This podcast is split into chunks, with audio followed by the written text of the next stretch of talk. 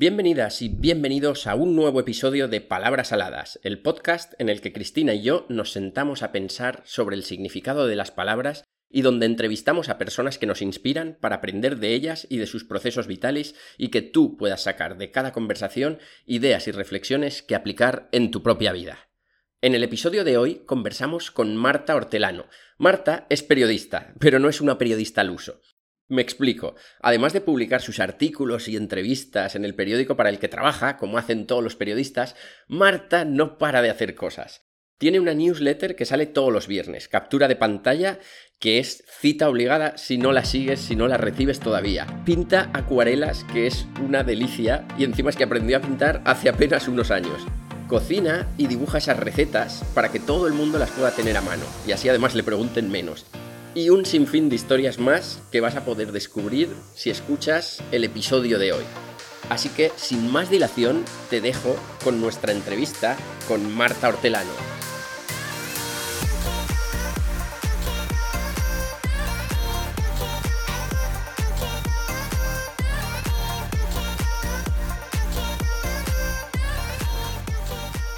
Muy buenas, Marta. Bienvenida al podcast de Palabras Aladas. Gracias por invitarme. Justo estábamos hablando antes de, empezar a grabar de tu percepción que tienes de, tu infancia y de cómo, sin embargo, estás muy agradecida por cómo se ha dado todo después. A ver, eh, visto con perspectiva, yo pienso que he tenido una infancia muy feliz, pero es verdad que de los 0 a los 14 años... Eh, os lo decía antes, creo que he sido un poco la Macaulay Culkin de Cuenca, ¿sabes? Sin drogas y sin alcohol, pero con muchísimas desgracias. Porque al final, eh, yo, desde el mismo día en que nací, yo ya le di por saco a mi madre, porque es que al final yo nací y a los 14 días mi padre se murió de una, una operación menor y mi madre, la mujer, a los 26 años se quedó viuda. Y con una niña allí, mm, ¿sabes? La primera hija, no sabes qué hacer con ella. Pero luego con el tiempo yo pienso, yo creo que para mi madre fue un regalo, porque em, si yo no hubiera estado, si no hubiera sido ese nenuco, ¿sabes? De hay que empezar a cambiar los pañales a este, a este muñequito, hay que sacarlo a pasear y tal, a lo mejor mi madre se hubiera metido en la cama y hubiera estado años metida en la cama, pero yo llegué y, pues no tenía otra que, que salir adelante conmigo. Y a partir de ahí, bueno, es que si queréis, yo ahora después os resumo el carrusel de desgracias por las que yo pasé y que, y que yo ahora ya pues puedo contar con, con cierto humor. ¿Cuáles son algunas de esas? Pues mira, yo creo que el debut ya es bastante importante, ¿no? Eso, esa llegada al mundo por todo lo alto, tal. Pero mira, yo hay episodios de mi infancia que hay mucha gente que me dice, no me acuerdo lo que compré en el supermercado, ¿cómo te vas a acordar tú de tal? Digo, pues es que lo me acuerdo, pero con una memoria fotográfica. O sea, hay de muchas cosas que yo no recuerdo, hay muchas cosas que no me acuerdo, pero Mm, por ejemplo, a los dos años me pillé el dedo meñique con una puerta. Os juro que yo tengo en mi mente la puerta llega. Eh, sí, o sea, os puedo asegurar que me acuerdo, era un mico, era súper pequeña. Pero yo recuerdo dónde estaba mi madre, dónde estaba mi abuela, y recuerdo la puerta blanca de la cocina, alguien abrir otra puerta en otra habitación y hacer la puerta. Venir hacia mí y, y me pillé un dedo.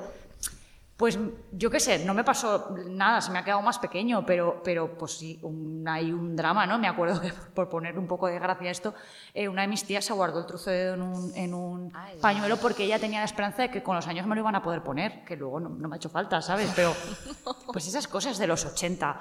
Eh, luego, pues mira, eh, me compraron un pato, que eso también lo llevo, pero grabado a fueguísimo, me compraron un pato que yo ahora pienso, ¿un pato? En un piso, pero bueno, pues me compraron un pato y mi pato se llamaba Apolo y yo quería a mi pato por encima de todas las cosas, que yo era hija única. ¿Cuántos años tenía ahí? Pues tendría, pues nada, poco después, o sea, no sé los años, pero por las fotos tendría tres años o, cosas súper pequeña. Me compraron un pato eh, y mi pato Apolo, yo iba con el pato a todas partes. O sea, era una cosa loquísima. Tengo más fotos del pato que de mis amigos del colegio. Y de repente un día eh, fuimos... A, una casa muy pequeñita en el campo que tenía un familiar y tal, que, un huerto, ¿no? Y yo me llevé al pato y el pato desapareció. Bueno, me pegué un berrinche con el pato, pero ¿os podéis creer que hoy tengo 37 años y en mi familia aún no me han contado qué pasó con el pato? No se sabe qué sucedió con él. La versión oficial es que el pato se fue al río con su familia. Eh, la versión extraoficial es que mm, el pato mm, yo creo que acabó en una paella, pero también me extraña porque en Cuenca el pato no se come pero yo solo tengo ahí, ¿sabes? Y, y no sé, si queréis os puedo ir contando más desgracias. O sea, que vistas ahora igual os parecen un poco ridículas, pero a mí me- Para nada, para nada. No, de hecho es muy significativo, lo estaba pensando cuando lo contabas, es muy significativo que te acuerdes con tanta vividez, porque eso quiere decir que te ha marcado mucho. Y es lo que pasa con los eventos traumáticos, entre comillas, que cuando alguien los vive, los sufre con mucha intensidad, mucho dolor, mucha pena, rabia, miedo, lo que, lo que provoque, y por eso se recuerdan tanto. Y a ojos de un adulto, claro, se puede ver como, uy, qué tontería, si era tal. Pero en ese momento, cuando el niño lo vive, no sabe procesarlo con esa mente de adulto. Totalmente, totalmente, pero que además son cosas que yo tengo ahí como, como en un baúl, ¿no? Que evidentemente ni me duelen ni nada, ahora me, me hacen risa. O sea, yo ahora lo pienso y digo, ay, no sé qué. Y muchas veces yo voy a casa y digo, oye, ha llegado el momento de que me contéis qué fue del pato. Y ellos me dicen, no, no, te prometo que el pato desapareció tal. Digo, bueno, pues, eh, pero yo lo tengo ahí, ¿sabes? No me acabo de creer esto. Pues esas cosas. Luego, mira, pues luego ya me hice más mayor y, y también, eh, yo qué sé, pues mira, me pasó un verano una cosa también tremenda que ahora yo lo hablo con, con una de mis amigas y me dice, tía, eh, tumbaste al patriarcado desde pequeña. Yo digo, pues sí, tenía unas Barbies, yo cumplo años en agosto y, y me habían regalado Barbies nuevas. Pues porque cuando éramos pequeños, vosotros sois un poco de mi generación, los regalos eran el cumpleaños y los reyes, o sea, y no había como ahora cada Nada, San. Valentín, nada. no sé qué, no sé Pues cuánto. yo me pasaba pues, el año, ay, agosto, agosto, tal, y me regalaron un, pues, Barbies, ¿no? Y tenía, pues había renovado la, la- la bolsita de Barbies que teníamos todas las niñas en aquella época. Además, las Barbies de aquella época eran pechugonas, ¿sabes? Talla 100 de tetas, cintura 50 centímetros. Eran un, modelo súper extraño. Y me bajé a la calle en agosto con, con unas vecinas y me bajé pues mi bolsa con los zapatos, con no sé cuántos, tal. Y me subí a casa, no recuerdo para qué un momento, y yo les dije a las, a las niñas, me dejo la bolsa en cuanto, en cuanto, yo qué sé, coja la merienda, no me acuerdo qué fue, bajo. Y bajé y no había ni niñas ni Barbies. Ese caso, a mí, os juro que, o sea, fue un disgustazo que ahora dices, ah, eran unas Barbies, es algo material. Para. Pues ya, pero es que eran, eran mis juguetes, ¿sabes? Y, y ya te digo, mi amiga Isa siempre me dice, bueno, pero mira, con esa bolsa de Barbies le hiciste frente al patriarcado, jugaste con otras cosas, digo, pues sí, visto así, pero... Igual ahora, pero en el las momento. Barbies, ¿sabes? O sea, Qué buena perspectiva, ¿no? oye, si contribuí en algo... Y he de reconocer, como decías antes, lo de que somos más o menos de la misma generación y, y lo somos, que yo nunca, creo que nos llevamos justo dos años, nunca había oído hablar del juego de la herencia de tía Ágata. Y cuando lo leí en tu historia, que ahora nos contarás, dije, ostras, qué curioso el juego Pues este. eso fue poco después para ya cerrar el círculo de mi mala suerte con los juguetes. Yo es que estaba predestinada a jugar, no sé. Como que iban desapareciendo, ¿no? Todos los juegos. Pero todos los que me, los que me gustaban. ¿sabes? O sea, es que, no sé, tengo tendencia a hacer desaparecer cosas. El pato, los juegos, no sé. Tendría que haber sido Copperfield. Bueno, pues nada, el juego, mira, eh, el juego, eh, año 93-94, no recuerdo eh, ahora bien, eh, de repente unas navidades, pues os acordaréis que eh, la tele en aquel momento y el catálogo del corte inglés eran como, bueno, bueno, ahí es donde está eh, tu destino. Bueno, pues oye, yo elegí un juego que además recuerdo muchísimo el anuncio, está en YouTube, si os, lo queréis poner Sí, un día, sí, de sí. la herencia de tía Gata. Era un juego de misterio y tal, de esos que además ponía, si os acordáis en la tele, ponía más de 5.000 pesetas, Sí, que sí, ya era sí, como, ese te sí. pides eso y se ha acabado, no hay nada más. Bueno, pues oye, eh, os voy a poner en contexto Cuenca, años 90, eh, dos jugueterías o tres en la ciudad, eh, un juego por juguetería, o sea, ríete tú de lo que decíamos antes de Schwarzenegger en Turboman buscando el juguete. Mi madre consigue el juguete, una amiga que va a Madrid eh, le trae el juego que había pedido la niña, tal. Bueno, me dan el juego, uf, bueno, bueno, bueno, el juego, la herencia de tía Gata, fantasía. Claro, hay un problema, que es que yo era hija única y yo en realidad no tenía luego personas con las que jugar a esos juegos de mínimo cuatro jugadores. Total, que me guardo el juego y el fin de semana vamos a, una especie de asociación que íbamos, que era pues, un sitio así de... Las madres jugaban a las cartas, los hijos jugábamos al escondite. Una especie de... "Va, Deja, déjalos ahí que jueguen con los, en el monte, ¿vale? Yo me llevo el juego, tal, juego con los niños y el juego acaba en el maletero del coche. Hasta ahí todo bien. Total, que a la semana siguiente voy a coger el, juego y el juego no estaba. Y yo digo, bueno, pues no pasa nada porque habrá cogido, yo vivía en aquella época con mi madre y mis abuelos, digo, habrá cogido eh, los juegos mi abuelo, los habrá guardado, bueno, cualquier cosa. Y subimos a casa y yo digo, abuelo, el, el juego de la herencia de tía Gata, eh, ¿lo has guardado en algún sitio? Y me dice, ¿qué juego? Digo, sí, sí, el- tenía ese y otro que se llamaba Shopping, que era de una, no cosa que yo lo pienso ahora era ridículo, era de, de comprar con tarjetas de crédito. Bueno, tremendo, tremendo. Y, y nada, el señor ahí, R que R.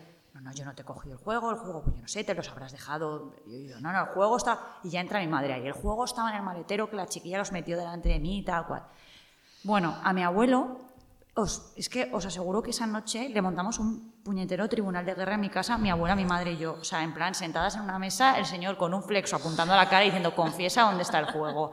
Y mi abuelo un momento que dijo, sí, los juegos los he llevado al pueblo y se los he dado a los hijos de una prima de mi abuela. Bueno, ¿no sabéis? Yo, ¿cómo me puse a llorar? Que ahora lo pienso y me da, me da risa, pero con 8, con 9 años, el juego... De toda la historia que, Mi madre se pilló un cabreo también, pero mira, mi abuelo ahí tuvo un poco de razón. Dijo, no te importarían tanto los juegos si los has dejado en el maletero. Y yo dije, pues sí que me importaba, pero es que como en casa no puedo jugar porque no tengo con qué jugar, los dejo en el maletero. Pero en un plot twist de la historia, este año los reyes me han vuelto a traer la herencia de tía Agata. Así que ese círculo se ha cerrado y yo ese, esa desgracia la tengo ya eh, superada. ¿Cómo te lo han traído? Pues mira, eh, mm, la misma amiga que, que me dice que tumbé el patriarcado desde pequeña, eh, se ve que se ha hartado de, de escuchar mi historia, porque claro, si al final la cuento tantas veces es que, es lo que me estáis diciendo vosotros, es que algo tendré yo ahí, ¿no? De decir, "Uf, mira, y nada, pues me la compró por Wallapop, está hecha polvo, pero yo he jugado estas navidades a la herencia de tía Gata. Qué bonito. Y cómo me ha gustado también cuando lo he leído decir, qué guay es tener a amigas, amigos que escuchan esas historias y piensan, vamos a ver si se puede hacer algo con esto y se puede encontrar y hacer esa pedazo de sorpresa que tú alucinarías cuando Claro, te lo hombre, dio. Yo lloré, pero es que escúchame, ya me podían haber traído, no sé lo que para vosotros podría ser un regalo espectacular, pues que no me lo traigan, que me traigan eso. Ese, O justamente. sea, para es ti. que eso para mí, pero sobre todo por lo que has dicho, Santi, es que eh, para mí eso no significaba una caja, significaba una persona que es mi amiga, me ha escuchado, ha entendido eh, esto El y, y- exacto, ha entendido el significado de esto y ha tenido esa picardía de decir, voy a buscarlo, a ver dónde está el juego tal y comprármelo.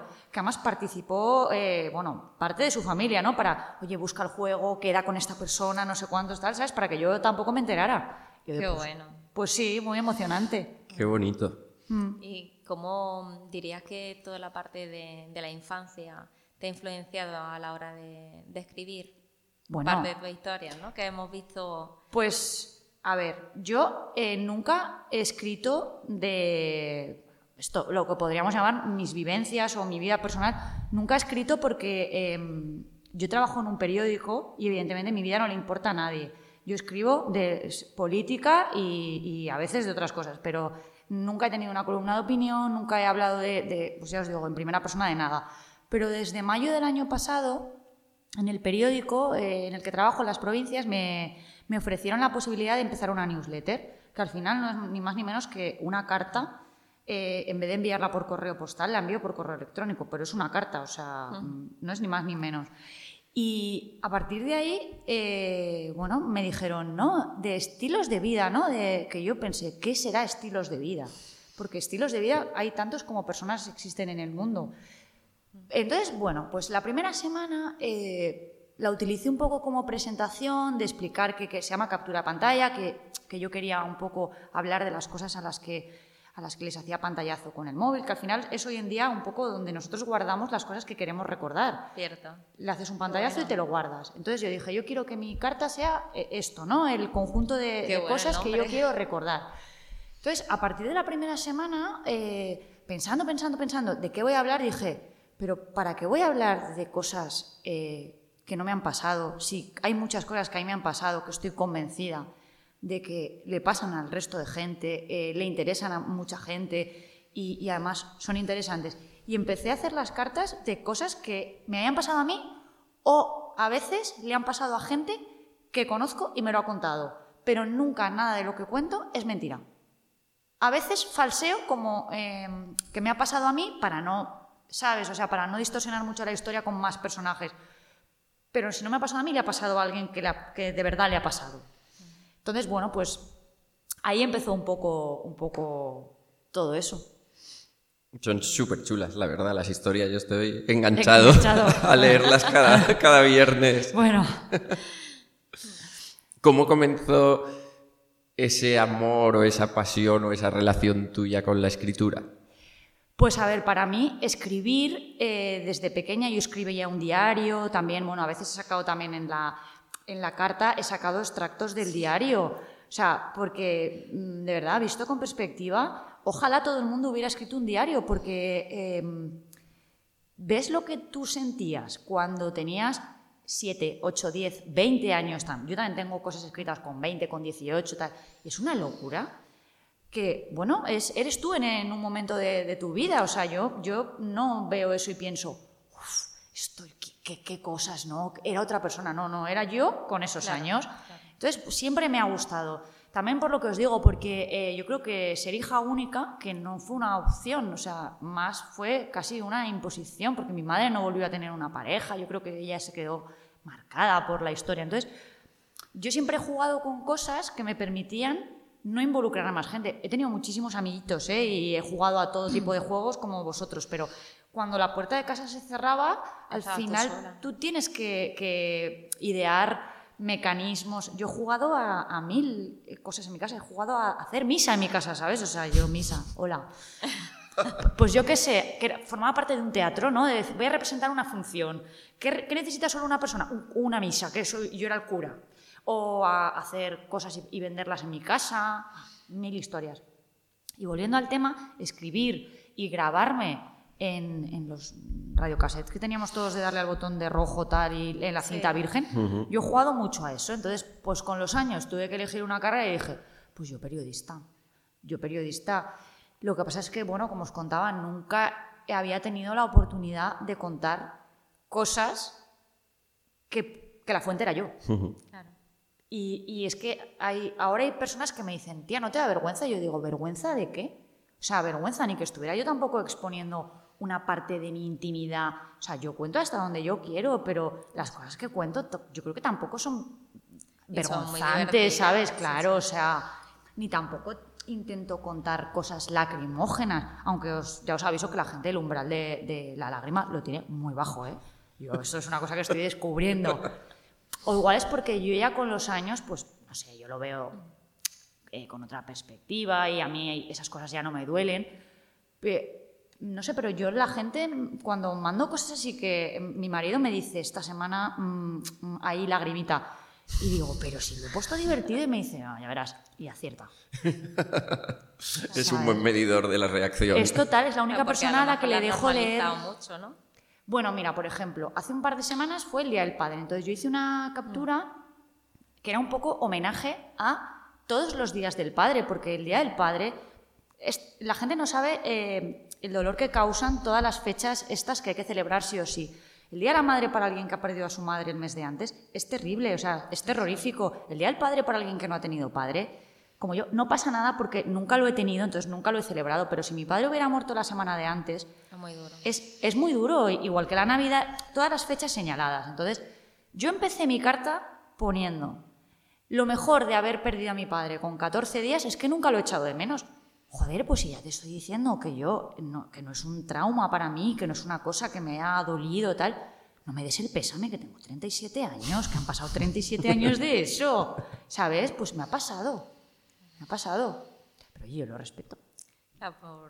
supongo que por la percepción que cada uno tiene y las experiencias que han tenido, ¿no? Sí, pero eh, bueno, yo creo que precisamente por lo que tú dices de las experiencias que cada uno ha tenido, hay que aprender también a, seguir, ¿sabes? O sea, todo el mundo tiene pérdidas en su vida, humanas, económicas, eh, de un montón de tipos. Eh, esto es lo que hay, o sea, las cartas son estas y con estas cartas juegas tu partida. Entonces, yo también entiendo lo contrario, ¿eh? la gente que, bueno, que no tiene las herramientas necesarias para salir adelante en un determinado momento o que no puede o, porque no quiere. Pero, pero lo común, llamémoslo así, que no quiero faltar al respeto a nadie, es que llegado un momento ese duelo finalice. Porque creo que una de las cosas maravillosas que tenemos las personas es que somos capaces de, de poder vivir sin que nos duela. Si no sería horrible, o sea, yo creo que estaríamos todos suicidándonos. No podríamos, pero, pero de verdad es, es, es una capacidad súper buena del ser humano, que es aprender a, a vivir con, bueno, pues, con, con las circunstancias. No sé. Y qué gran ejemplo tu historia, ¿no? que nos comentaba al principio de, de, del podcast, que durante los primeros 14 años que no habías tenido un, tan buena infancia, pero que a partir de los 14, a pesar de Mm. todas esas dificultades que se te ha presentado, sí que lo ha ido. Claro. Digo los viviendo. 14 porque a los 14, como ya para fin de fiesta, colofón final, murió mi madre. Claro, y yo, eh, ahí, ahí sí que yo lo pasé muy mal porque eh, se me juntó la edad del pavo, o sea, la- las hormonas, la adolescencia, tal, y luego pues eh, una enfermedad como el cáncer, que hay muchos, muchos casos en los que la gente muere de manera fulminante, pero en el caso de mi madre fue una degradación durante 12 meses que tú ves hay mucha gente que te dice morir en un accidente de tráfico es durísimo porque no te lo esperas. Eh, no vamos aquí a comparar qué muerte es peor, pero al final también ver a una persona querida eh, marchitarse con sufrimiento físico, eh, mental, también es muy duro. Y para una persona de 14 años, bueno, pues eh, yo a día de hoy lo que no sé es cómo estoy viva, porque eh, yo lo pienso y digo, ¿cómo fui capaz de aguantar todo ese dolor que yo en un primer momento no sabía que tenía, pero que con, con el tiempo tuve?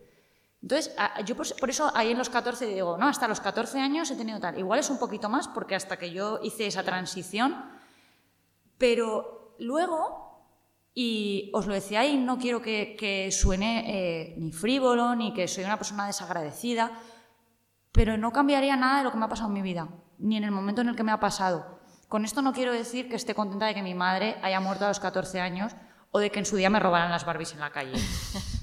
Pero eh, yo no he hecho nada para que eso me pase. Ni he hecho nada por evitarlo porque no hubiera podido.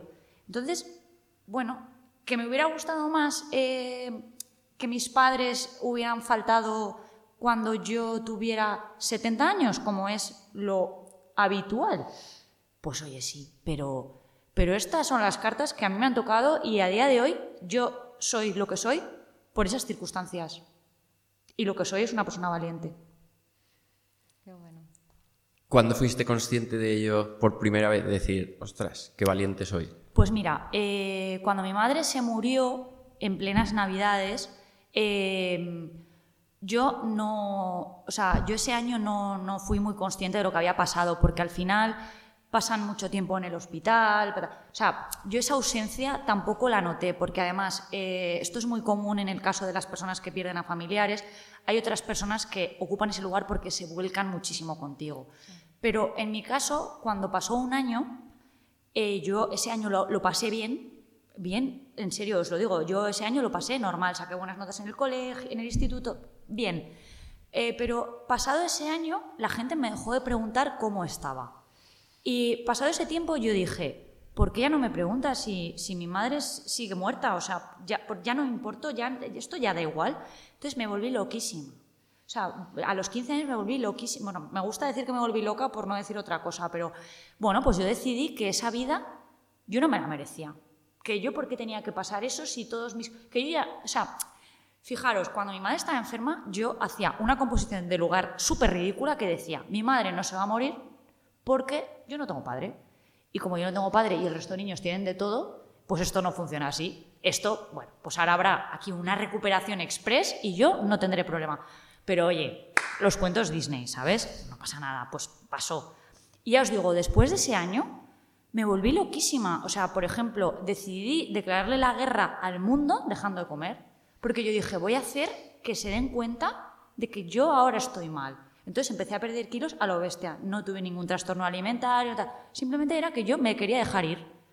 No me quería morir, también os lo, os lo quiero decir, pero quería eh, un poco decirle al mundo, mi duelo empieza hoy, no el año de antes que habéis estado comprándome 200 regalos para Reyes o, ¿sabes?, arropándome. Empieza hoy. Y pasé un año eh, con una depresión a los 15 años, en una ciudad en la que no sabían tratar una depresión adolescente. Eh, bueno, mm, no me gusta mucho contarlo, pero a mí me llegaron a ingresar en la planta de psiquiatría eh, en una unidad cerrada en la que había gente con problemas de drogas, con problemas de mm, trastorno bipolar, y yo no tenía que estar ahí, porque mm. yo no, o sea, yo no tenía esos problemas. Yo estaba triste porque se había muerto mi madre. Y, al final, estar ahí para mí fue contraproducente porque me volví más loca. Genera más, más, trauma. De hecho, incluso hoy en día se sigue haciendo y se lucha mucho contra, contra eso, porque claro, un adolescente no, no, no, tiene cabida para, para, poder estar en ese tipo de, de Claro, pero yo ahora lo veo con perspectiva y pienso, es que igual fui la primera en una ciudad pequeña a la que le... O sea, porque al final yo me pongo en la situación de ese psiquiatra al que le llega una chiquita de 15 años, eh, hiperdelgada, que ha perdido no sé cuántos kilos, y lo primero que dice es, es anorexia.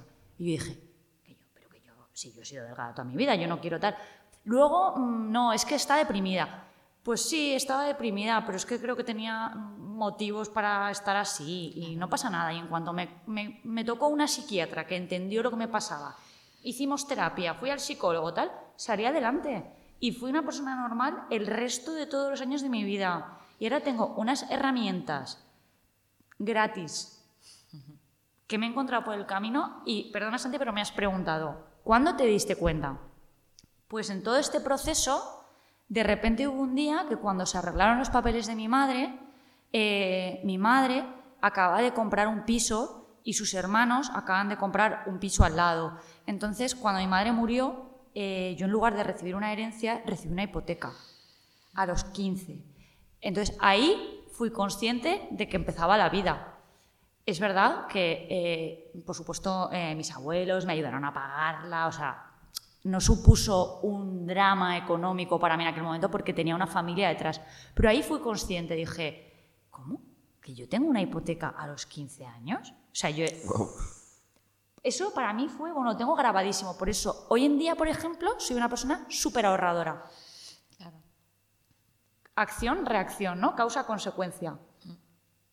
Como a raíz de esa experiencia, al final también nos condiciona y, y vamos construyendo parte de, nuestra forma de, ser, ¿no? Sí, bueno, de, de, comportarnos, de actuar, más En mi caso es eh, tal cual, o sea, si yo le busco una explicación a por qué me gusta, eh, pues eso, ¿no? Eh, ser ahorradora, tener siempre... Yo a veces pienso, joder, tengo 37 años y parezco ya una abuela, ¿sabes? Aquí apartando dinero para no sé cuánto, tal. Pero siempre pienso, es que no hay nadie detrás. Si yo me quedo, si me, si me pasa algo, yo no tengo eh, la casa de mis padres a la que acudir o... Claro. Ojo, eh, tengo, tengo mis tíos que son como mis padres, o sea, no... Pero claro, son mayores también. Y, aunque ellos estén, yo tengo un pensamiento de ese modo, ¿no? De que yo soy yo y, yo soy la que tengo que salir adelante. Y pues, he salido adelante, pero vamos, o sea...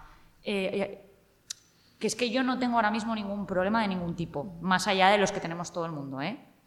Que en este caso es que está lloviendo en Valencia. Desde hace muchos días.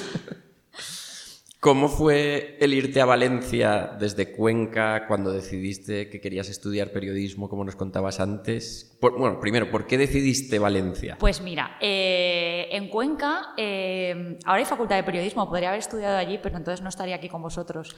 Eh, siempre se tiene tendencia a ir a estudiar a Madrid aunque está eh, más o menos a la misma distancia que Valencia. Pero bueno, no sé, siempre parece que siempre Madrid ha sido la Complutense, no sé, tus amigos del instituto también van a Madrid.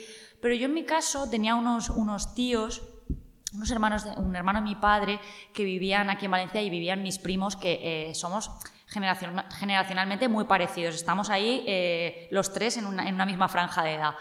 Y yo con ellos tenía bastante relación y sobre todo aquí había una cosa que a mí me fascinaba, que era la playa. Eh, algo que no piso luego el resto del año, ¿sabes? Pero no, la playa. Como buena valenciana de capital. Claro, y, bueno, el problema era que periodismo lo habían puesto en Valencia el, el año anterior a que yo empezara la carrera y tenía la nota de corte más alta de España, que era una cosa ridícula. O O sea, porque para entrar en periodismo hacía falta más nota que en medicina o en carreras que así a priori dices, no sé, parece que ahí hace falta gente lista.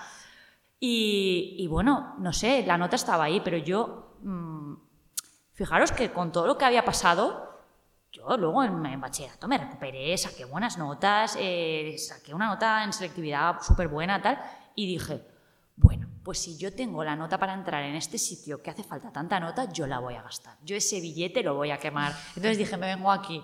Y me vine aquí y, ya no me he vuelto, bueno, no me he vuelto a ir. He, estado siempre aquí. Ya te has quedado aquí. Ah, bueno, me he comprado mi, casa aquí todo, yo ya soy de aquí. Me falta vestirme de fallera. ¿Nunca te has vestido de fallera? No, pero no me voy a morir sin hacerlo. vale. Y queremos leer sobre ello en la newsletter. Hombre, hombre. ¿Y cómo fue aterrizar aquí? ¿Te sentías, claro, como tenías a tus primos de la misma mm. franja de edad, te sentías ahí muy acompañada? Fue muy fácil. O sea, para mí fue muy fácil. Eh, también eran otros tiempos, ¿eh? porque ahora eh, alquilar un piso es un infierno. En aquella época alquilar un piso era una cosa bastante sencilla. por la zona de Blasco Ibáñez pagabas dos durillos y tenías tu habitación y tal. Entonces, bueno, bien. El primer año vine creo que a un colegio mayor, que te permite, yo siempre lo recomiendo, ¿no? El primer año ir a un sitio en el que conozcas a mucha gente, haces tus colegas y el año siguiente te vas a un piso con tus colegas. Nada, muy bien. Eh, o sea, he quemado la ciudad en esos años, ¿no? En el año 2002, 2003, yo quemé la ciudad. Eh, la conocí de día y de noche, que es como se tiene que conocer eh, toda ciudad. Y nada, súper bien. Es que yo nunca tuve problemas de adaptación. Además, como venía, era, esto parecía rústicos en Dinerolandia, ¿sabes? Yo venía de una ciudad muy pequeña en la que no había nada, todo me parecía enorme, había corte inglés, joder, yo qué sé, cosas que, que, bueno, pues que a mí me llamaban mucha atención. Y muy bien, es que siempre, siempre me he sentido muy, muy acogida en esta ciudad. Ahora que comentabas justo lo de periodismo, porque yo quise estudiar periodismo, en una época fantaseé con estudiar periodismo, pero la nota de corte era tan alta. Ya ah, ya haber estudiado más. Que hiciese lo que hiciese, cuando me di cuenta de ello ya no podía llegar a esa nota. Y luego encima el mundo de empresa me gusta mucho y, y decidí tirar hacia esa parte. Pero una de las cosas que me hizo no decidirme a estudiar periodismo es que yo no me veía como como periodista de un periódico, no sé, no acababa de ver como la salida. Entonces dije, bueno, el mundo empresa me gusta mucho, la inversión, el negocio y tal, pues tiro para allí. ¿Tú te planteabas en el momento ese que estudiabas periodismo y hacia dónde puede ir esa salida? Sí, pero es que yo lo tenía clarísimo. ¿Te encantaba? Eh, eh, sí, lo tenía clarísimo y a día de hoy no tiene absolutamente nada que ver. Pero, oye, pues yo es que lo tenía clarísimo, ¿sabes? Mira, yo... ¿Cuál era tu objetivo? Pues mi objetivo, ojo a mi momento friki, ¿vale? Eh, vosotros, eh, como yo, seguro que veíais de pequeños médico de familia. Y la tía Alicia trabajaba en una radio por la noche y hacía un programa y de, hola, ¿quién eres? No sé cuánto está. O sea, rollo, rollo eh, esto que tenía Mara Torres en, en la SER por la noche y tal. Y me gustaba también eso por la parte de, de pues ya os digo, de, de peliculera de mi casa grabarme ahí y tal. Pero luego es verdad que me gustaba, no sé por qué, el deporte, el fútbol. Pues yo no tenía ni puta idea, pero a mí me gustaba. Y yo escuchaba el larguero y no sé qué, y no sé cuándo. Entonces yo llegué a la universidad dispuestísima a, trabajar en la radio, si podía ser, vamos, de pie de campo en un campo de fútbol. Eh, nunca en mi vida he hecho radio, nunca. Eh, nunca he tocado deportes y acabé trabajando en un periódico que era lo que yo no quería porque me parecía, no sé, como aburrido. Pero oye, pues a mí ahora me dices, ¿te vas a ir a la radio? Digo, no yo aquí. A mí me gusta lo que hago. Ahora sí. con, con Sí, y además un periódico ahora tiene cosas que no tenía hace 20 años. Nosotros ahora hacemos radio, hacemos vídeos, hacemos de todo. Con lo cual he salido ganando. Claro, porque los periódicos, como se han tenido que modernizar, porque cada vez se vende menos papel y han tenido que ir metiendo todo lo que las nuevas tecnologías vez se vende menos papel, pero cada vez se lee más. Claro. Cierto. Es como la tele, ¿sabes? Que dicen, nadie ve la tele, eso es mentira. Cada vez más gente, nunca ha visto a la gente la tele tanta gente como hoy en día. Llama a la tele, llama a la Netflix, llama a la tablet, llama a lo que tú quieras. Que se consume, pero sí que se consume. Pues es lo mismo, nunca la gente ha estado tan informada como ahora. Sin embargo, no te has quedado solamente en eso, sino que también era muy polifacética. Pues mira, hay gente a la que le encanta meditar, hay gente a la que le encanta hacer retiros de silencio. Yo no puedo. O sea, a mí em, el silencio, eh, esto de, la, calma, tal, me pone nerviosísima. Yo necesito eh, tranquilizarme con cosas, eh, produciendo cosas. A ver, no necesito estar haciendo mm, dominadas ni flexiones. No, no vayamos por ahí. Yo me relajo pintando acuarelas, por ejemplo, y es una cosa activa, pero es un descanso para mí. Sí, es otra forma de meditar. Exacto. Pero eh, de una manera activa. O sea, yo tengo que estar... ¿Y por qué acuarelas también? O sea, pues porque eh, cualquier otra pintura no necesita de eh, la paciencia o el milimetraje de poner agua en un papel y que el agua, agua y se expanda, ¿no? Entonces tengo que estar como muy pendiente de dónde pongo el pigmento, que es, puedo fastidiarla si lo hago mal, estoy súper concentrada, súper concentrada. Entonces, por ejemplo, pues eso, pues pues no sé, pues lo descubrí así de repente, o sea, pero de repente es de repente, que un día salí a trabajar y pasé por, por una tienda que hay en la calle Blanquerías y me compré unas acuarelas. ¿Te dio por ahí? Me dio por ahí, o sea, os lo juro, escribí también de eso, o sea, de que un día dije, quiero probarlo. Y me, además me fui, esto es una historia muy cutre, pero me fui a la tienda y yo le dije, no sé, a veces me da cierta vergüenza comprar cosas nuevas, ¿no? De, de, parecer inexperta y que es una tontería de llegar a un sitio y decir, mira, no tengo ni idea de esto, pero aconsejame porque quiero yo empezar a tal. Pero yo me monté en una película y dije, no, es que son para un regalo, para una persona, que va a empezar ahora, que quiere... Que quiere yo no tengo nada que ver con eso. nada que ver. O sea, mire usted, yo no quiero que sea cutre, pero tampoco nos vamos a gastar aquí un dineral. Deme usted una caja de acuarelas que estén bien para que la chiquilla aprenda, tal. Y me las llevé. Y, yo esa tarde, bueno, es que os juro, es que los podría haber traído, ¿eh? los dibujos eran, o sea, no sé, de preescolar. ¿Sabes? o sea, ¿Tú te imaginabas pintar con acuarelas como cuando éramos pequeños? Como, no, yo es que ya lo había visto en Instagram y yo ah, veía que la gente pintaba muy bien y no entendía por qué yo no. Pero fue solo cuestión de, de práctica. Pero te fuiste a lo más difícil, ¿eh? Pues no lo sabía. Sinceramente, yo creo que es que durante una época había muchos acuarelistas en Instagram, ahora no me salen tantos, pero, pero... Y de ahí, bueno, de ahí pasé a hacer dibujo digital también. Yo odiaba la plástica en el colegio, si yo no he sido creativa en mi vida o no sabía que lo era. Y ahora, pues oye, ahora hago, pero es que hago mil cosas. Mil cosas. Ahora hago eh, dibujos en el periódico también a veces. Qué bueno. Sí, bueno, soy un poco ya cajón desastre. en el periódico ya piensan, a ver, esto nuevo, vamos a hablar con Marta, que seguro que puede hacerlo. Te lo juro, y además como también yo tengo un defecto, que es que yo, la verdad es que nunca suelo decir a nada que no porque me gusta que luego también me digan a mí que sí. Entonces digo, si yo no digo que no digo que no, a ver si me entendéis. A mí me pide no sé quién, oye, ¿puedes venir a tal? Y digo, pues sí, claro. Puedes, no sé, es que el día de mañana yo a lo mejor también necesito algo de, vosotros. Claro, No sé. ¿Y en qué, en qué te inspiras para, para, crear? Porque hemos visto que tienes de, de todo un poco. Pues mira, eh, hay dos cosas que me gustan muchísimo, que son las flores y la comida. el resto soy un poco patana, ¿sabes? O sea, pero porque no tengo formación, entonces, pues por ejemplo, no sé hacer muy bien paisajes, no sé hacer... La perspectiva la tengo muy mal, yo eso no sé hacerlo. Y además si no sé y me cuesta mucho, me agobia, yo no me obceco, ¿sabes? O sea, lo he intentado, pero mm, Gorka, mi marido, me dice, es que no tienes visión espacial. Digo, pues no, es que no tengo. O sea, a mí me das el típico ejercicio ese de las partes de un cubo desmontadas en un papel y yo no, yo no, en mi cabeza yo no las sé montar. Yo no tengo perspectiva de ahora mismo el punto de fuga. No. Entonces, pues chica, a mí eso me agobia para que lo voy a hacer. Si haciendo una flor plana yo estoy muy contenta. Y, básicamente eso, pues cosas que además me parecen bonitas. ¿Sabes? Que cuando las acabo me dan un poco así eh, de, de Stendhal, ¿no? Que digo, ay, qué bonita esta flor, como, qué, qué chula. Y poco, eso, pues eh, frutas, verduras, pinto comida, me gusta. A mí me encantan las composiciones que haces de recetas. Claro, es, pero... Somos súper originales, ¿eh? Pero bueno, pues porque a mí me gusta mucho cocinar y, y yo qué sé, la verdad es que a mucha gente, me, mm, amigos, eso me piden recetas y la verdad es que ya un día me harté, ¿sabes? Decir, te habré dado la receta 20 veces. O sea, no me la preguntes cada vez que la hagas. Y dije, pues mira, vamos a hacer una cosa. Voy a hacer así como unas básicas, básicas porque tienen que caber en un cuadradito de, Instagram. No puedo poner ahí la receta de la paella, porque, aunque la hice. ¿eh? Y, y, cada vez que alguien me dice, le digo, cógela de aquí. Cógela de aquí, que es gratis. Métete en mi Instagram, que ahí te oh, el dibujito. Si es que yo no quiero ni visitas ni de nada, quieres esto, pero, no me molestes, por favor. Y para la gente que diga quiero ver cuáles son esas recetas, no os preocupéis que pondremos ahí enlaces. Las pueden, las pueden guardar, hacer capturas de pantalla, lo que quieran. O sea, yo, mira, que las coja quien quiera.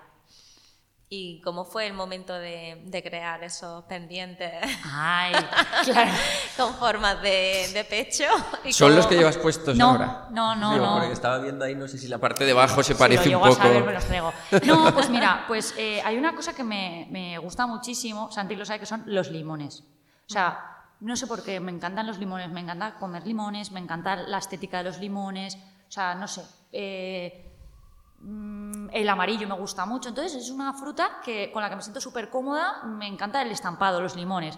Y, un día, como cualquier persona locker que está en su casa, aburrida, dije, quiero unos pendientes de unos limones, pero que me quería hacer yo los pendientes. Entonces tengo una amiga que hace cerámica, que se llama Ana Illueca, que tiene un taller de cerámica, y le dije, Ana, ¿me puedes hacer unos pendientes de unos limones? Y me dijo, te los puedo hacer, pero también te los puedes hacer tú. Y dije, pues si me los puedo hacer yo, pues yo voy. Entonces me fui, nada, un par de tardes ahí a hacer, aprender cerámica. eh, y bueno, oye, y me hice lo- los limones. Pero ¿qué pasa? Que es que pesan muchísimo. Es que son ahí una grande. cosa... No, son pequeños, pero la propia cerámica, cerámica. claro, pesa, ¿vale? Y bueno, me los pongo y luego me da miedo que se me caigan y se me rompan. Pero yo me los hice. Entonces yo ya ahí empecé a trastear y dije, tiene que haber algo más ligero, tiene que haber, no sé qué. Me los llegué a hacer en papel de acuarela, pintados en acuarela, ¿eh? Con un, con un engaste y tal. Bueno, locuras. Y entonces, no sé por qué, di con el material este cacoso que es arcilla polimérica, que eso no vale para nada, pero, o sea, el fimo ese, pues yo qué sé, dije, ay, pues tal. Entonces me compré un par de colores, me compré un amarillo y tal, y me compré unos rositas, ¿no? Porque dije, bueno, a ver si esto puedo hacer un, un muñeco o algo, ¿sabes? Color carne y tal. Y, y un día me puse ahí, que no, no, la verdad es que no sabía yo cómo funcionaba eso, y hice unos círculos y les pasé un rodillo por encima y digo, uy, digo, parecen unas tetas. Y dije, uy, no es que parezcan. Digo, es que acabo de hacer unas tetas. Un círculo rosa con un círculo eh, más fucsia dentro, como simulando un pezón. pezón. Y empecé a producir ahí pendientes, bueno, o sea, como una loca, ¿no? En masa, no voy a hacer. Cocí, cocí igual 100 pares de pendientes, porque como se hacen en el horno de casa, venga, pendientes. Y se los empecé a regalar a amigas. Pero es que nunca he tenido ninguna visión comercial ni la quiero tener. O sea, es que yo tengo un trabajo por el que me pagan y yo con eso estoy contenta. Me parece todo un follón, lo de Hacienda, lo de no sé cuántos. Y dije, "Va, pues voy a regalar los pendientes. Llegó un momento en el que la cosa se me fue un poco de las manos porque la gente me decía, oye, que no sé quién te los quiere comprar. Y yo dije, no, que yo no los vendo, se los regalo. ¿Sabes? Pero llega un punto en el que digo, oye, también regalarle los pendientes a la peña que no conozco, mm, que o sea, no, no sé, que no pasa nada. Yo, a mí tú ahora me dices, quiero unos pendientes, yo te los regalo, pero, pero mi prima, no sé qué, digo, que fuera yo aquí caritas, ¿sabes? Entonces llegó, llegó el Benidorm Fest, la, la selección está de España para, para Eurovisión, y Rigoberta Bandini de repente presenta una canción de, de las tetas, ¿no? Y la peña, que, que ya tenía mis pendientes, se vuelve loquísima. ¡Ay, los como las tetas, no sé cuánto, tal! Y yo, sí, las tetas, tal. Que yo fui a cubrir el Benidorm Fest y se los regalé a Rigoberta Bandini. Eh, con la suerte de que un compañero de prensa, Luis de Europa Press, me grabó un vídeo. Eh, ahí Roberta Bandini cogiendo los pendientes, me dio un abrazo, tal. Y yo allí. Tiene mis pendientes. Por supuesto, no se los ha puesto, si se los ha puesto, yo no se los he visto. Pero tampoco era mi intención. Y a partir de ahí, como más gente de, yo te los quiero comprar, tal. Y yo digo, pero si es que yo no los vendo y no me voy a meter en ese follón. Entonces, bueno, este año es verdad que por el Día del Cáncer se me ocurrió eh, hacer un sorteo de estos que hacen las influencers por Instagram, pero yo soy tan tonta que yo no pedí ni que la gente me siguiera ni que nada, porque a mí eso me daba igual. Claro. Yo lo único que quería era que la gente hiciera una donación a la Asociación Española contra el Cáncer, porque mi trabajo tiene valor. Otra cosa es que yo no lo, no, no lo quiera para mí, o sea, yo no me quiera lucrar con ese trabajo. Entonces pedí a la gente que hiciera donaciones. ¿Cuál fue mi sorpresa? Pues que hizo más donaciones, eh, hizo donaciones más gente que piezas tenía para sortear. Wow. Sí, sí, o sea, fue una pasada. Y al final eso, sorteé 10 pares de pendientes, mandé los pendientes a las chicas que los tienen ahora, pero donaron un montón de dinero, un montón de dinero. Qué guay, qué, Mm. qué chula, ¿no? La, La voy a hacer más idea. veces, ¿eh? sí, y la sí. verdad que yo se la recomiendo a, a gente que elijan una causa que, que a Claro, ellos les claro. emocione o que les guste. Joder, que hagamos también algo en la vida de manera desinteresada, ¿sabes? Sí, que muchas veces se piensa eso en la visión. Yo que soy más de negocio y comercial, estaba pensando, "Buah, enseguida me habría montado igual una es que es web, no sé qué. Claro, sí, sí, por eso, pero que está muy bien el darle también otra visión, decir, bueno, es que no todo tiene por qué ser negocio. Pero es que yo, ¿sabes qué pasa? Que yo eh, a final de mes tengo una nómina, que me la pagan por hacer un trabajo en un periódico. Si tú que eh, tienes un negocio eh, quisieras explotar esa idea, yo estaría más ayudándote a hacer el relato de esa idea que cobrando por los pendientes, ¿sabes? O sea, yo, es que mi sitio es el otro, aunque los haya hecho yo, pero bueno. Luego hay gente que me riña porque dice que, que un poco que no me doy valor, que me deprecio y tal, pero yo no lo creo. No, porque no lo haces con, con ese objetivo. Es que no es mi mundo. O sea, es que a mí ya en el momento en el que, en el que por ejemplo, el año pasado vendí eh, unos calendarios de frutas y de verduras que, que yo había pintado.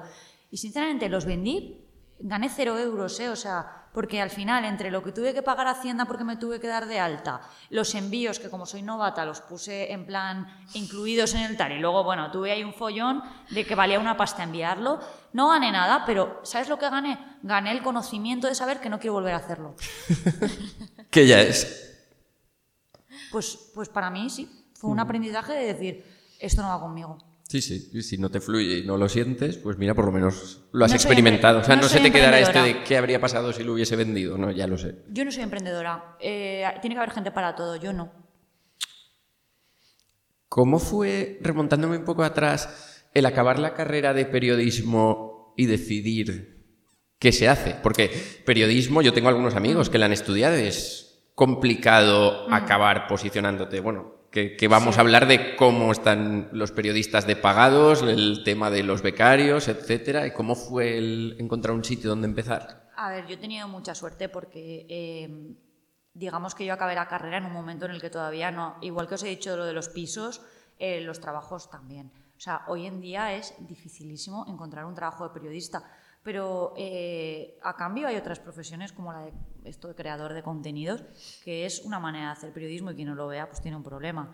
Entonces, hay mucha gente que se está buscando la vida de una manera dignísima por sí mismo. En mi caso, pues a ver, es que en aquella época todo era diferente. En aquella época, a mí la carrera, por ejemplo, se me hizo larga porque yo en tercero me cogí unas prácticas porque la verdad es que la carrera me aburría. Yo es que ahora pienso cinco años enseñando a la gente a ser periodista y digo, es que no, no, no sé si hay teoría para estos cinco años, porque lo, mejor se aprende trabajando. Me, me cogí unas prácticas en lo único que quedaba, porque no era nuestro año de prácticas todavía, creo que empezaban en cuarto, y me dieron unas prácticas en un partido político, en el gabinete de prensa, en las Cortes Valencianas. Eh, y a priori, pues me parecía un rollo, sinceramente, porque creo que nadie que estudia periodismo quiere trabajar en un gabinete. ¿Cuándo acaba la carrera? Cuando lleva 10 años, todo el mundo quiere trabajar en un gabinete.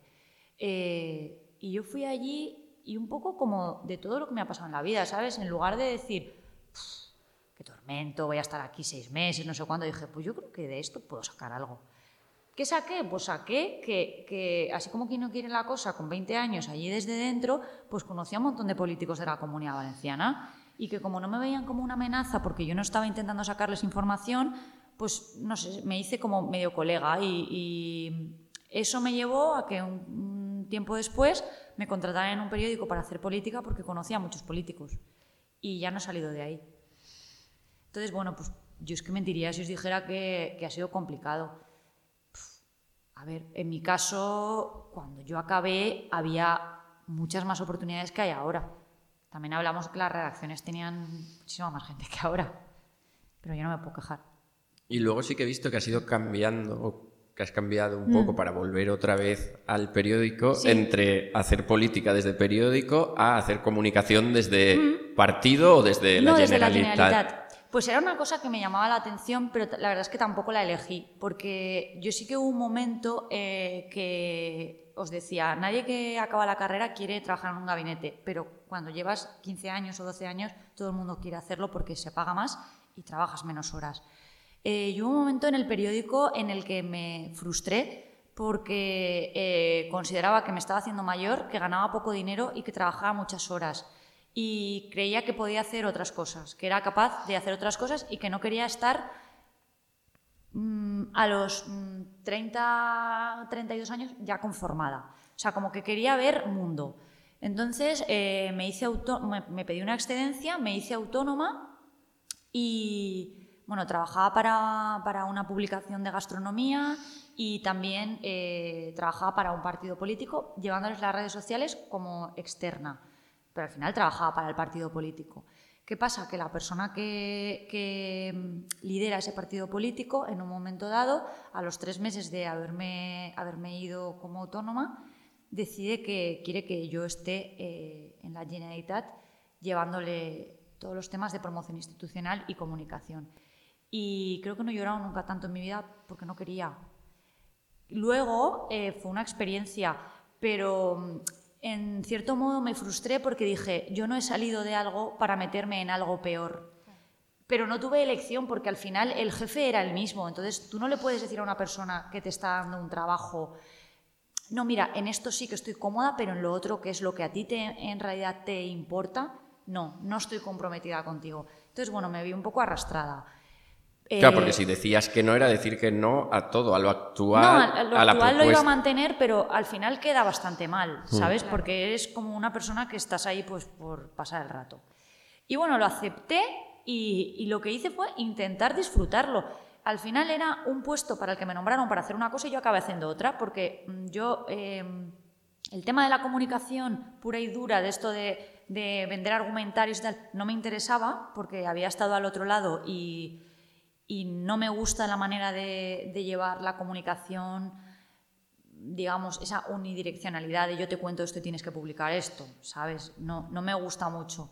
Entonces esa parte no la disfruté, pero a cambio me dieron también una parte que era promoción institucional y, yo decidí que quería comunicar a través de acciones y convertimos el Palo de la Generalitat en un espacio cultural hasta ahora eh, inexistente. Entonces, pues eh, si quería contar que la comunidad era un territorio musical, pues hacía conciertos de la Habitación Roja o traía a Julia de Alcoy. Si quería decir que cómo mola la industria valenciana de turrón y tal, pues montamos una campaña que era el Nadales Valencia, porque casi todo lo que se produce navideño se produce en la comunidad valenciana. Pues cosas así, y eso lo disfruté mucho, pero yo hubo un momento en el que yo no, no, no estaba llevando la vida que quería llevar. No porque no me gustara el trabajo, sino porque no me gustaba el horario del trabajo, que era desde que me levantaba hasta que me acostaba, de lunes a domingo. Y, yo reflexioné en casa, tenía un sueldazo, reflexioné en casa con mi marido y le dije, yo no estoy feliz, eh, a mí esto me está superando, eh, no, estoy, no descanso, o sea, no descanso las horas que necesito, no estoy disfrutando de esto y eh, van a ser las elecciones y creo que sería un buen momento para, para decir que aquí ah, se cierra un ciclo. Bueno, los jefes nunca lo entienden muy bien porque parece que eres una persona que salta, tal, pero eh, con el tiempo, eh, que hace ya eh, tres años que yo me marché y tal, todo ha ido bien, yo he vuelto al sitio del que salí huyendo porque creía que no era lo mío y ahora soy la persona más feliz del mundo porque he descubierto que fuera de ahí hay también cosas que no me gustan. No, el trabajo perfecto no, no existe. Me hacéis que sí con la cabeza los dos, ¿eh? Porque es que estaba pensando que, que, da la casualidad, entre, entre comillas, que la gente que hemos entrevistado este fin de semana también hemos tocado justamente este tema, el, el soltar un trabajo que, que, no, que no le gustaba para poder eh, hacer algo que realmente sentían que, que tenían que hacer. Entonces, y como yo también estaba, pues he vivido también esa situación en varios momentos de mi vida, estaba conectando con, con todo eso y, y lo veo súper importante, ¿no? El, el, poder al final ser coherente con, con, uno mismo y confiar. Yo además he vuelto con, como de casi todo lo que me ha pasado siempre con un aprendizaje. Y las piezas a mí me han encajado ahora muchísimo porque yo no soy la misma persona que se fue hace tres años. Yo ahora mismo soy otra persona, mmm, o sea, soy mejor periodista. Y, y, tengo más experiencia en muchísimas cosas. He hecho un, un puñetero máster ¿sabes? En el que, por cierto, me han pagado, no, no, lo he tenido que pagar yo. Y he vivido muchísimas cosas que de otra manera no las habría vivido. Entonces tengo pues buen recuerdo y sobre todo que creo que, que, me he aprovechado bastante de, de, la experiencia. No, y que al, al, final muchas veces esa comodidad que, que, podemos tener en un sitio, realmente, si, si somos coherentes, nos genera mucha incomodidad. Totalmente. O sea, eh, como te decía, el trabajo perfecto no existe. Es que no existe ni aunque te lo diseñes tú, ¿vale? Ni aunque seas tu jefe, tu, nada, no existe. Mira, pues en un trabajo tenía un sueldazo y en el otro no tengo un sueldazo, pero me gusta más lo que hago y a cambio tengo eh, un sueldazo de tiempo libre. No sé. Pero cada uno es cada uno, ¿eh? O sea. Para mí el- lo perfecto, porque depende mucho de la connota del, del significado, ¿no? De, esa perfe- de un trabajo perfecto. mm. Para mí sería como una manera de, de encontrar aquello que te apasiona y que, que disfrutes. Claro, lo que pasa es que a mí, dentro de lo que me apasiona, que es el periodismo, hay muchas cosas que no me gustan. Pues como Sí. en todo, seguro que a un médico eh, hacer las guardias no le gusta. O sí, o, ¿sabes? O a lo mejor las haces para ganar un poco más de dinero.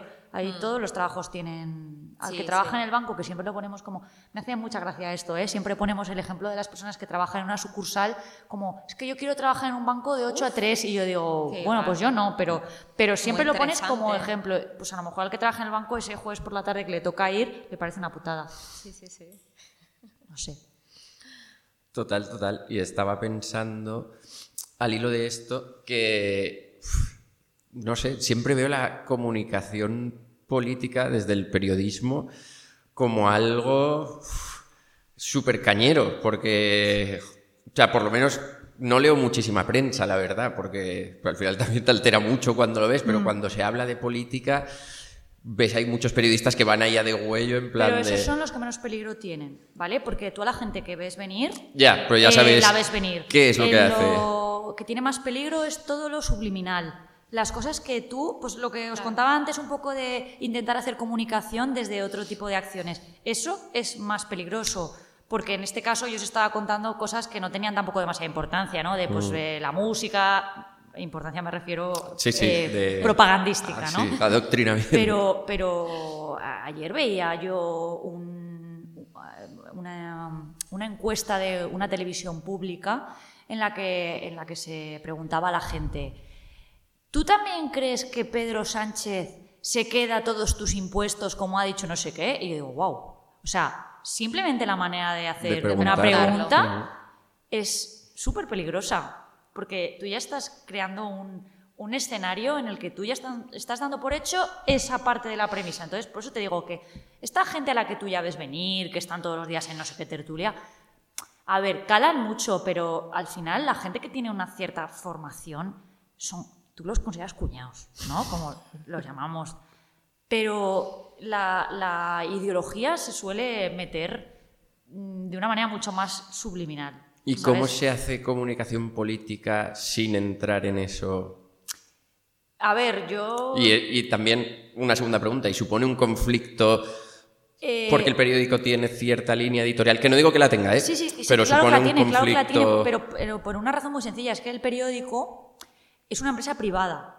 O sea, nosotros prestamos un servicio que está recogido en la Constitución, que es el derecho a la información, pero eh, yo no trabajo en una empresa pública, yo trabajo en una empresa privada con unos dueños que quiere- el- su objetivo final, aparte de que tú te informes, es ganar dinero. Eh, entonces, bueno, claro, nosotros como los médicos, ¿no? Que firman el juramento este hipocrático y tal, un periodista también tiene ciertas eh, barreras éticas, ¿sabes? Eh, básicamente, no contar cosas que sean mentira.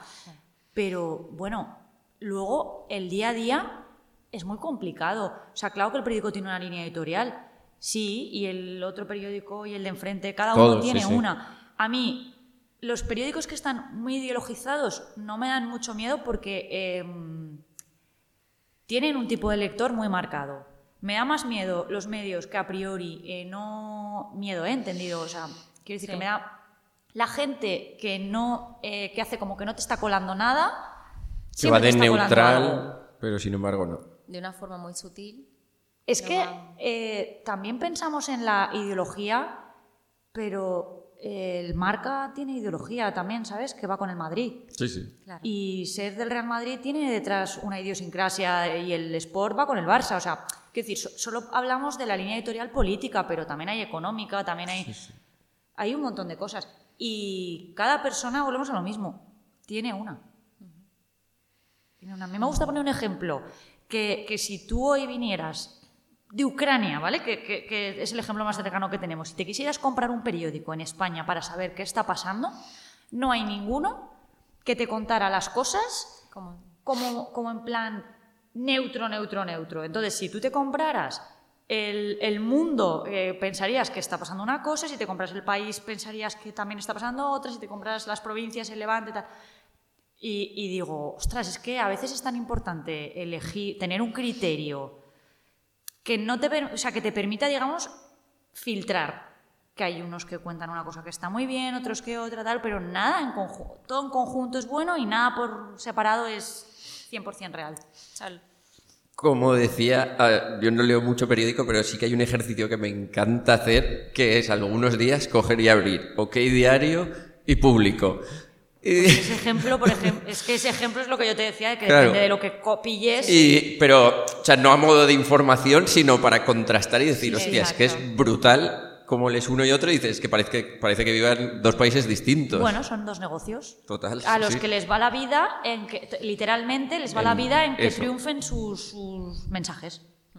Tal cual, sí, sí. No, no, era como contrastar lo que estabas diciendo porque es que es tal cual eso. Pero vamos, lo mejor es saberlo.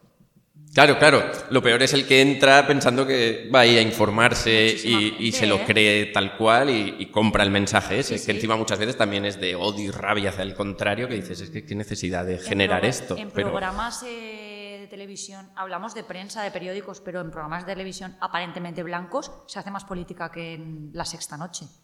sí, sí, total. Perdona, Cris, que ibas a decir No, algo antes. eso de la importancia de contrastar información y no quedarte únicamente con, con lo que en, con lo que lee en un periódico o con lo que ve en un canal. ¿Y alguna vez has tenido esa sensación de que sobre lo que ibas a escribir o lo que ya habías escrito había gente que lo leía y te decía, uff, Marta, esto tienes que decirlo así o así Ah, claro, sí, pero- muchísimas veces o algunas? Sí, pero es que vuelvo a lo mismo. Es Pero que ya- Yo trabajo en una empresa privada. Ya o lo sea, sabes. O sea, ahí siempre hay eh, una especie de romanticismo del periodismo, que, que me perdonen los compañeros, pero es que em, se aprende con los años. O sea, tú cuando eres joven te crees, no sé, que vas a hacer la revolución, ¿sabes? Y cuando te dicen, hay que hacer esto, tú dices, no, esto yo no lo voy a hacer porque no sé cuánto, tal. Luego es verdad que muchas veces con los años todos nos volvemos cómodos y cuando te dicen, tienes que hacer esto, tú dices, voy a hacerlo lo antes posible, ¿sabes? O sea, para irme a mi casa antes. Pero nunca hay que perder esa mala leche o esa capacidad de contestación de decir, mira, es que esto no es así, ¿sabes? Pero la mayoría de veces, de verdad, es que no tenemos jefes que son, o sea, dictadores, tenemos jefes que son periodistas y, cuando tú a un jefe le cuentas lo que hay, ese jefe es periodista como tú y, lo entiende. O sea, ya os digo que es que mientras que no sea men- mentira, hay cosas que se pueden reinterpretar. Y nosotros probablemente, mm, yo en mi caso, cogeré la interpretación más favorable a los intereses de no sé qué y otro compañero en el mismo partido de fútbol cogerá los intereses tal. Pero ya os digo, el límite para mí es que lo que estoy contando pues no sea mentira. Si está interpretado de otra manera, un poquito más mm, favorable a tal, bueno, chico, también tú tienes que tener las herramientas para un poco Sí, sí. ser crítico. Y verlo y si tú lo interpretarías de otra manera, pues yo no he tenido hacerlo. nunca que hacer nada que yo considerara, ¿sabes? O sea, es innegociable, no lo hago. No, porque ya os digo que es que al final yo trabajo con personas, no, no trabajo con máquinas, trabajo con personas que son razonables. Qué guay. Pues para terminar esta entrevista, Marta, que como siempre estaríamos ho- horas y horas hablando, Tampoco, pero que- tampoco queremos aburrir, ¿eh? no queremos ni aburrir ni nosotros abusar de tu tiempo. Hacemos la pregunta que siempre hacemos, que es, ¿qué es lo más bonito que te ha sucedido en tu vida? Lo más bonito que me ha sucedido en mi vida es estar aquí hoy. O sea, no con vosotros, que también, pero estar aquí hoy, en este momento, siendo la persona que soy. Y lo digo de verdad con, eh, con total confianza. Eh, estoy súper orgullosa de ser, es que no me quiero emocionar, ¿eh? pero estoy súper orgullosa de ser la persona que soy hoy en día. Porque creo que toda la mochila llena de putas piedras, eh, al final me ha pesado muchísimo, pero alguien me enseñó que la mochila lleva una cremallera y que puede ir, quitándolas. Y yo ahora las he quitado todas. Entonces tengo un espacio para meter otro tipo de cosas que flores, por ejemplo. Pues ahí llevo siempre, ¿no? Flores y comida. No, pero de verdad, es que mm, no quiero eh, insistir, pero no cambiaría nada de lo que me ha pasado en la vida. Nada. Claro, al hacer eso también nos anclamos en lo que nos ha pasado en, en- en el pasado y es lo que nos genera más sufrimiento. En vez de, disfrutar del presente y seguir avanzando. Yo cuando miro atrás y pienso todo lo que me ha pasado, que habrá, de verdad, hay gente que lo ha pasado peor, gente que está viviendo una guerra ahora. Pero es Cada uno de sus circunstancias. Claro, exacto. O sea, es que mm, mi sufrimiento es el mío y el de el niño que viene de Ucrania en autobús es el suyo. Mm, ni me puedo yo cambiar por él, ni él por mí, ni me puedo cambiar por una persona que van a desahuciar de su casa. Yo eh, tengo mi propia historia y estoy súper orgullosa de eh, hoy, 29 eh, de marzo del 2022 o no sé qué día es, eh, estar aquí porque es que eh, he tenido muchas oportunidades de no contarlo, muchas. ya está. Muchas gracias por, por compartirlo. ¿Y dónde te pueden seguir? ¿Dónde pueden leerte? La gente que, que no está escuchando. En tantos sitios. en tantos... No, bueno, pues a ver, en, cualquiera en cualquier red social tengo yo ahí todos los enlaces de las cosas, que yo las comparto todas. Como siempre pondremos los enlaces a, tu Instagram, que es donde más cosas publicas y que la gente también pueda encontrar la newsletter captura de pantalla que envías todos los viernes. Y muchísimas gracias por el tiempo que nos has dedicado es hoy. un poco terapia, ¿eh?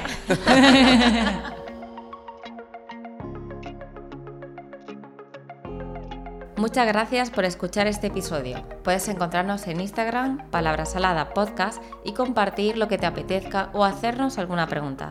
Si te ha gustado, te agradecemos tu valoración. Nos vemos en el próximo episodio.